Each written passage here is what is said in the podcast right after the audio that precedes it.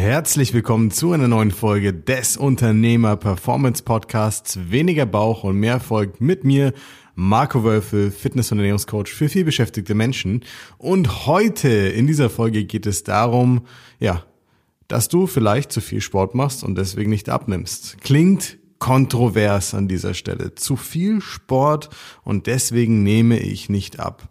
In der Folge werde ich vor allem darüber sprechen, wie viel Sport wirklich sinnvoll ist, woran du erkennst, ob ja, das Pensum an Sport, das du vielleicht gerade betreibst, sinnvoll ist oder nicht und wie du es vielleicht besser, einfacher, effizienter machen kannst, um mehr abzunehmen, schneller fitter zu werden, aber dabei auch, sage ich mal, Verletzungen, Wehwehchen, Entzündungen, Knieprobleme und Co.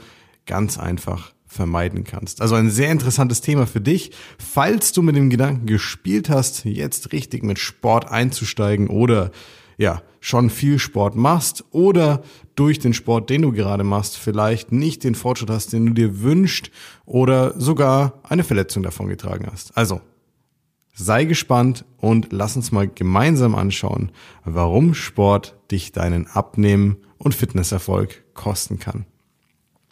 Zunächst will ich äh, nicht behaupten, dass Sport kontraproduktiv generell ist.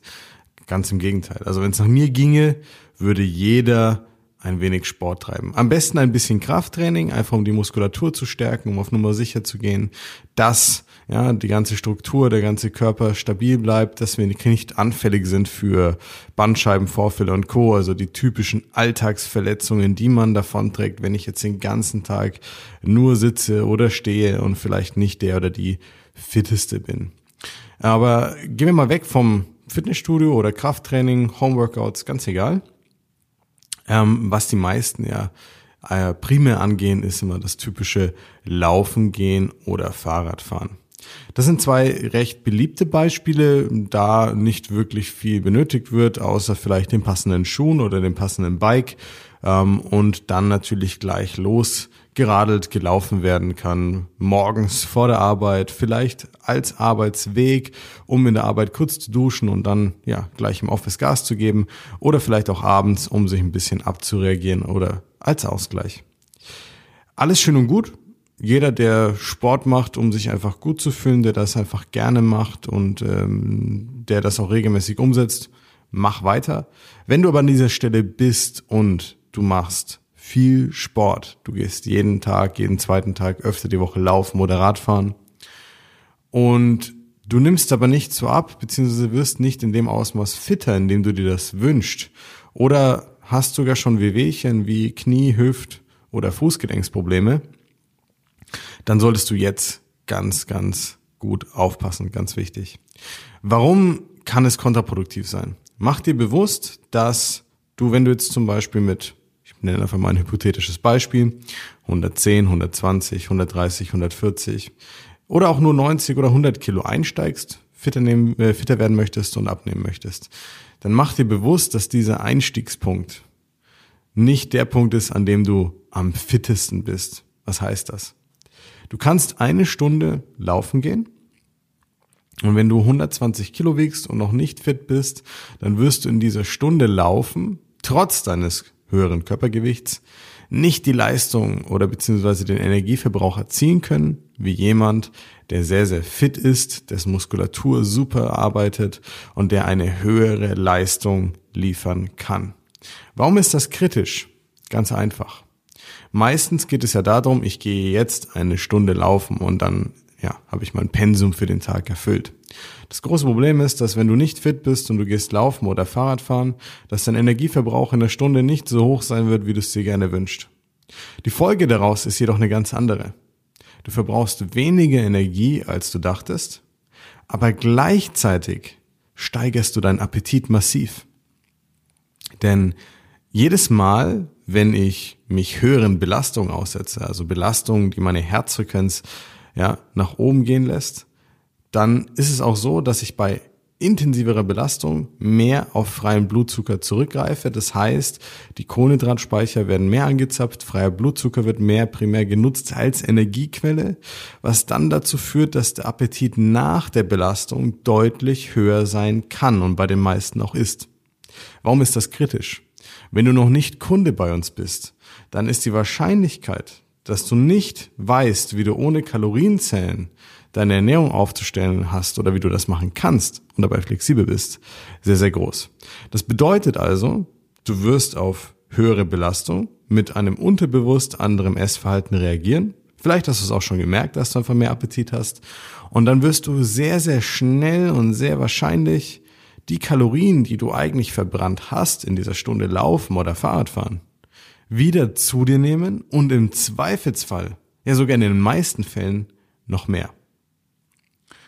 Und jetzt siehst du auch schon den Zwiespalt, der sich hieraus ergibt. Du machst vermeintlich etwas Gutes, du hast die richtige Intention, du hast den Willen, du beißt dich durch, du gibst eine Stunde lang Gas, aber ohne es zu wissen, kannst du dir selbst ein Bein stellen und die Bemühungen danach wieder kaputt machen und sogar tendenziell ein bisschen mehr konsumieren. Und das ist das Typische, wenn Leute sagen, hey, ich habe mit Sport angefangen und dann habe ich aber nicht abgenommen, sondern ich habe sogar zugenommen. Also wie kannst du es besser machen? Wie ist der richtige Weg? Wie nutze ich Sport? Wie fange ich am besten an, um diese Sache, um diesen ja, Roadblock zu umgehen? Mach dir bewusst, dass du zum Beispiel eine Stunde schwimmen gehen könntest. So. Wenn du jetzt nicht der Fitteste oder die Fitteste bist, dann wirst du in einer Stunde schwimmen nicht utopisch viele Kalorien verbrauchen. Wenn ich dich aber über den Tag hinweg eine gewisse Anzahl X an Schritten gehen lasse. Heißt, am Wochenende mal spazieren gehen nach dem Mittagessen, vielleicht mit der Family mal bummeln gehen, ja, mal ein bisschen rausgehen, einfach in den Park.